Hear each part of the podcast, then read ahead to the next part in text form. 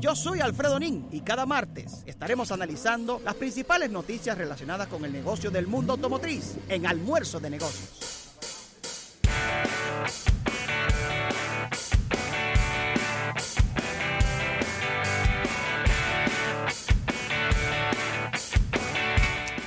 Bien, y vamos a agradecer a nuestros amigos de la Delta Comercial por esta, este segmento de esta sección manejando los negocios, dando la bienvenida a Alfredo Nin, que se encontraba de viaje.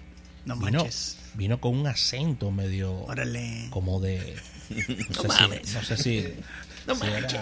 eh, ¿dónde era que estaba Alfredito? ¿Era en Cuernavaca? No, no. ¿Eh? No, no, en el DF. Sí, en el defectuoso, como le dicen. ¿Eh? En el DF. En el DF. En el DF. Sí, Bueno. en ¿Cómo está, CDMX. Ay, ay, ay, ay. Me encanta CDMX. Gran país. México. Ciudad de México es lindísima. Tiene una Sí, combinación, bella, o tiene una sea- combinación de historia, eh, con gastronomía, Full. con vida nocturna, con No. cualquier cosa que tiene una metrópoli. Sí, sí, y, y también vanguardista en algunas zonas, porque en México sí, es una potencia mundial. Sí. Y todo esto gracias a, como dice Rafael, a Delta Comercial, que les recuerda que nuestra obsesión es ser hoy mejor que ayer. Por eso tienes el respaldo de todo nuestro equipo que te acompaña desde el primer día. Delta Comercial, la garantía de tu inversión, señores. Eh, la semana anterior estuve en Puerto Rico promocionando, bueno, como ven, ando vestido de las Media- media millas que ya es el 22 de marzo. Sí. Estamos muy contentos con, con lo que fue la visita a Puerto Rico, lo que va a suceder el 22 de marzo, que va a superar con creces lo que sucedió el 4 de agosto pasado, del 2019.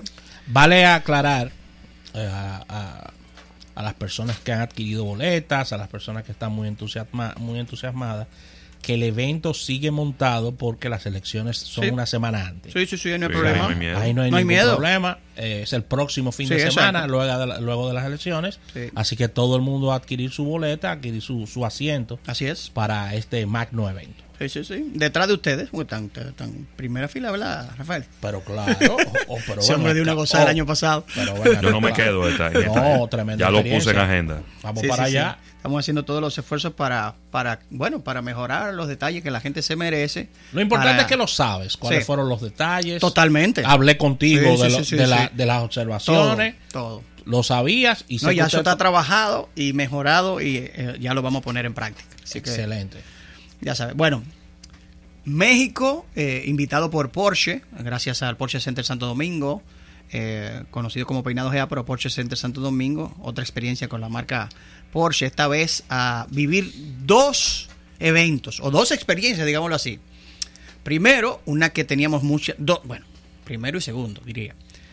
Muchas ansias de, de ver, eres el nuevo Porsche Taycan. Uf, lo conocimos, el lanzamiento oficial en Latinoamérica, en justamente un país que es en, en importancia eh, para la marca alemana Claro. muy alta, domina eh, lo que es el market share de, de vehículos de lujo en, para Porsche. Y Eh, para decir- Porsche y, para, y en México es muy competitivo con otras marcas. Y pudiéramos decir, Alfredo, y disculpa la interrupción, de que México es la punta de lanza del mundo automotriz en Latinoamérica. Sí, sí, hoy en día sí. Sí, sí, sí, sí, sí, sí. Hoy en día sí.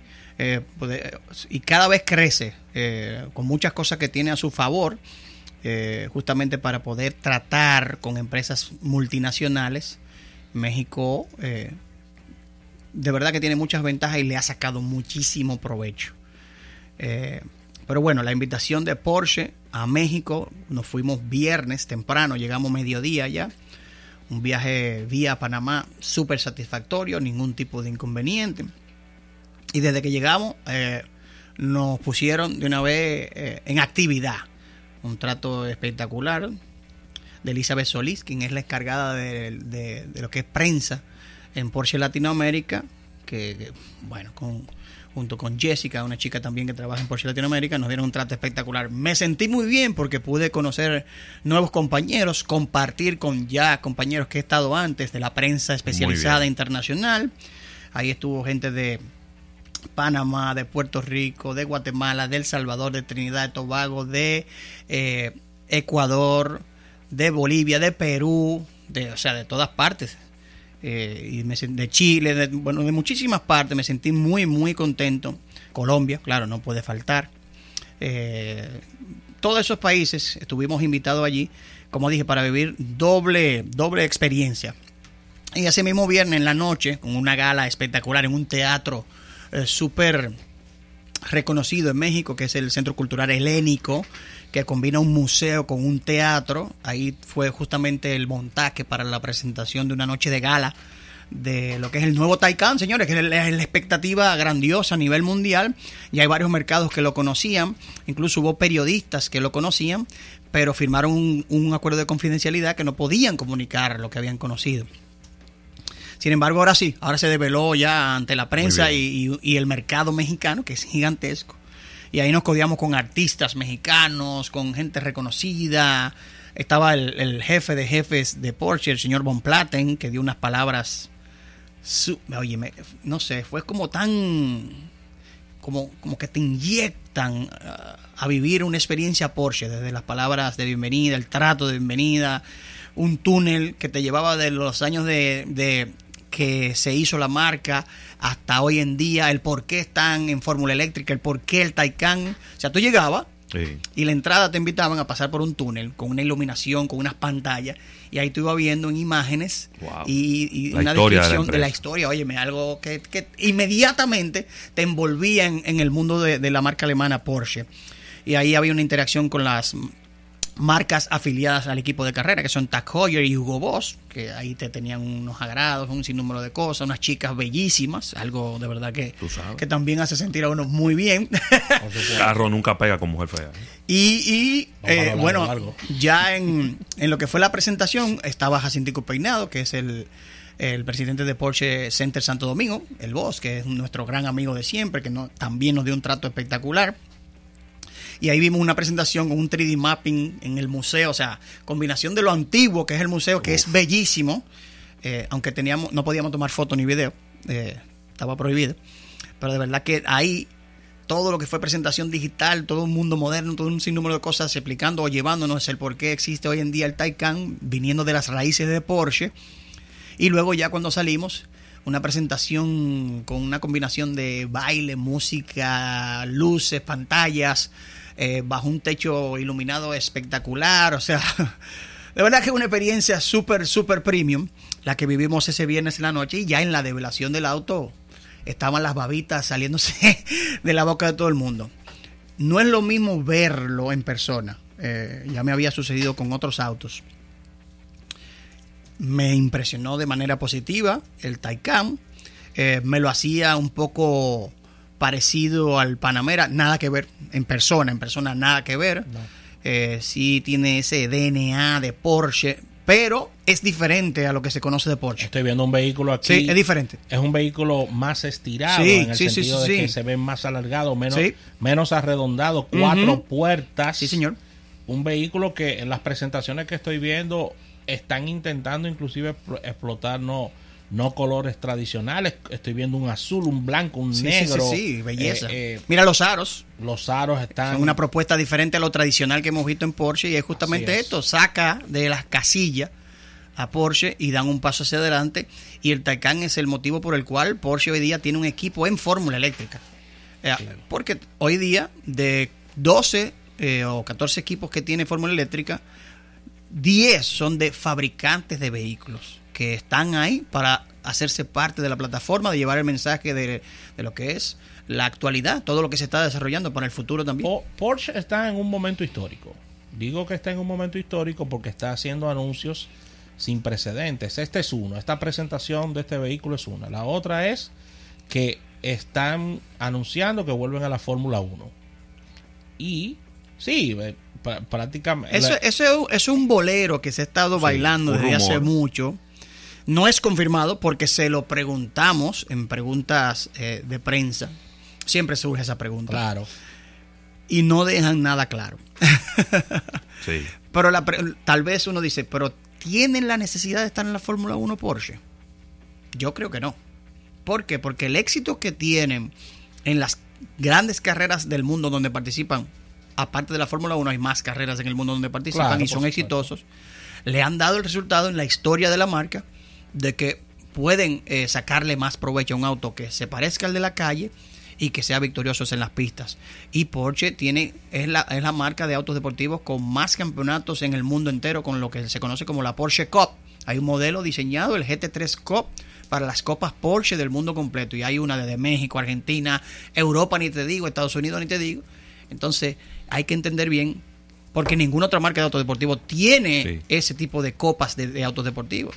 Hay que entender bien, como lo que menciona Rafael, si necesita o no Porsche. Tal vez eh, ha estado la, convers- eh, la conversación de seguro con varios fabricantes, tal vez no solo sea eh, como un fabricante completo, sino como suplidor de motores.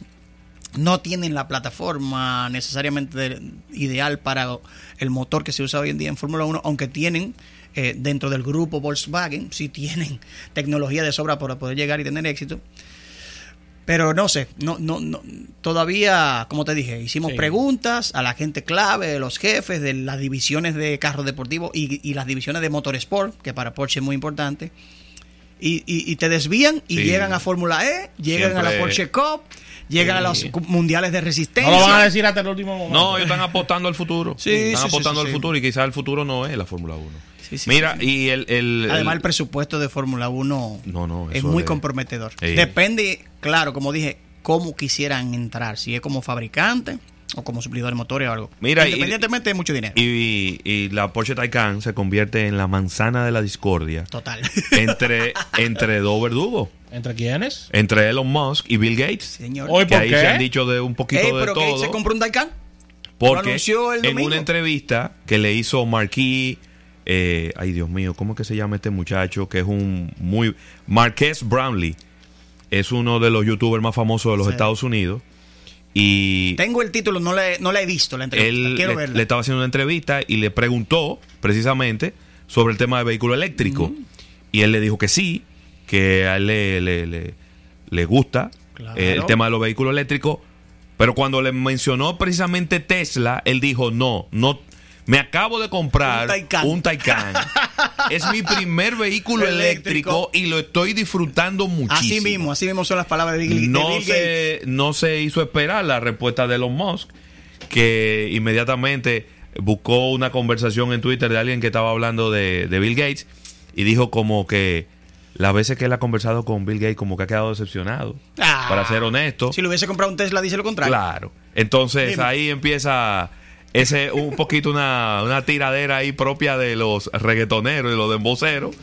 Pero mientras tanto, Bill Gates, un espaldarazo, bueno, no salió a decirlo él, ¿no? Bill Ga- Bill Gates en una entrevista Salió, le han salió. preguntado y él respondió de manera honesta de que lo que tiene, lo que compró fue una, una Taycan. Sí, pero él tiene con qué devolverle. Bill Gates. Oh, pero, Pero Bill Gates se va a... se- yo te voy a decir la Tiene verdad. con qué devolverle. Voy a hablar feo. No, no, yo sé lo que tú vas a decir. Bill. Gates no se va a rebajar al nivel Ah, de Elon ah, Musk. Elon Musk, por favor. Ay, Dios mío, a tirarse en Twitter. Vamos No, a ver. no, no. A nivel de billete, ¿en qué lugar No, está Elon no, Musk no, de los no. hombres más ricos del mundo? No, no es eso. Tiene no que estar como después del 200. Pero ven no, acá. te- no está en los Ni 100 cerca primeros. de Bill Gates. No, y Bill Gates siempre está entre los 5 primeros. Y, peleando y por el por número el- uno. por el número uno. Peleando Bueno, por el uno uno todo el tiempo. Sin Está trabajar. Está uno ahora. No, ahora mismo está Eh, eh, eh, Jeff. Bezos. Jeff Bezos. Ah, otra Besos. vez. Besos que le dio un Sí, saco otra vez. a la mujer y, sigue siendo el hombre más rico del Ahora mundo. se le lanzó el cuñado, se le lanzó, otra de banda le lanzó el Sí, cuñado. está bien, ellos se ponen de acuerdo extrajudicialmente, eso es Dime. una, una viruta. Eso no es Bueno. problema. Pero Mira, la pregunta, tam- la pregunta también surgió porque uno quiere sacar información. claro, claro, Eh, ¿no? Y- ¿Qué y- tal si este es el auto que va a competir con Tesla? Y Porsche Oye, dice, ¿por dónde se le fue? Porsche dice, pero competir en qué sentido? Si no tiene nada que ver lo que un producto como el Taycan, el desarrollo que tiene detrás, la historia de marca que tiene detrás, lo que le brinda al comprador de un Taycan y Tesla, básicamente lo que quisieron decir es como que ojalá Tesla pudiese poner Para a que estemos par con, el Taycan, que no que- lo tiene Tesla. pa' que estemos el que se compra un Taycan ni piensa en un Tesla. No. Para que estemos más. claros, un Taycan cuesta. el- verdad, ¿eh? es un Taycan. Comienza, el precio comienza en el doble de un Tesla. Exacto. Que no tiene nada que ver, señores, Comienza, pero porque un Tesla cuesta 70 mil dólares, Sí. 75 mil dólares. Y el Taycan, el, el más barato, El base. el base Que no hay cuesta ninguna base. 150 mil dólares. Exacto. Entonces, ajá, cuesta el doble y Sí, estamos pero- compitiendo. ¿Qué pero, pasó? pero nada que ver, ¿eh? No, pero por Dios. Nada que ver. Nada que ver. Son dos tipos. Elon Musk intentando, me- me- no, inte- intentando meterse en la conversación. Claro, claro, eso, es lo que claro, está- claro. eso es lo que está Oye, ¿por intentando. dónde, ca- ¿por dónde fue que salió la pregunta?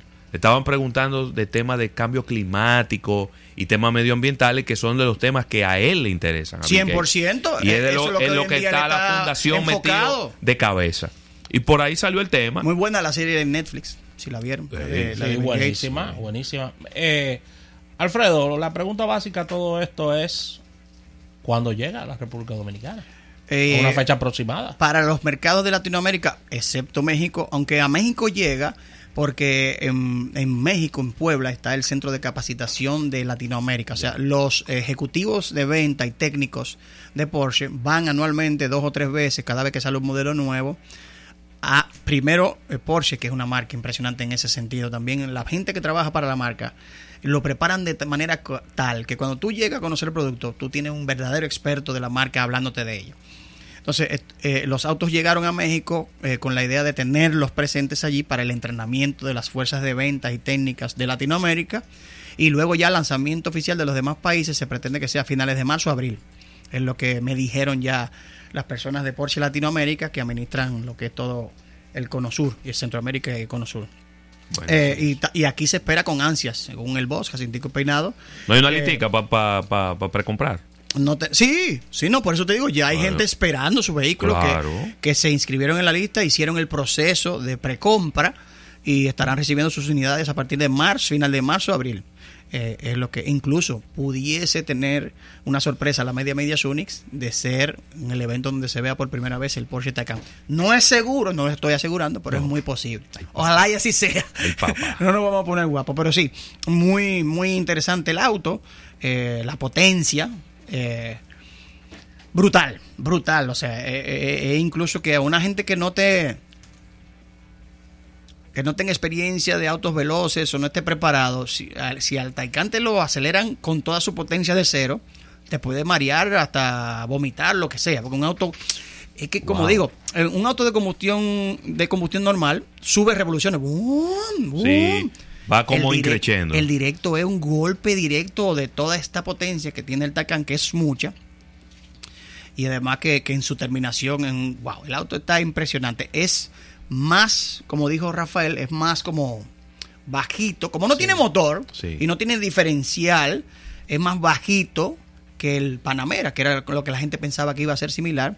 Y la aerodinámica y el diseño es totalmente diferente. Pero tiene ese, ese, ese, AD ese DNA de Porsche, de deportividad, frena de manera impresionante, la, el- la maniobrabilidad, o sea, el manejo es espectacular. Y de verdad que Porsche tiene eh, las intenciones de, de dejarse sentir con este nuevo modelo de la marca alemana eh, en el mundo completo. Y de verdad que, que todo el mundo está hablando de eso, de- del nuevo Porsche Taycan. Porque es, una, es algo diferente. Porque cuando nace la propuesta de movilidad de autos eléctricos, es una propuesta mirando hacia la conservación Claro. de consumo de combustible, de medio ambiente, incluso los autos que hoy día se ven aquí y en el mundo entero son autos muy muy tímidos a nivel de, de propuesta de diseño y demás. Tesla Claro. llega con un par de cosas interesantes y ese tipo de cosas, pero no está entonces el toque de performance ni de premiumness, que es que lo que tiene Porsche, que es la primera de los grandes fabricantes, que ya sí tiene un auto con esa agresividad, esa deportividad, eh, totalmente eléctrico. En el Muy caso de Tesla, lo que he podido ver los reviews de,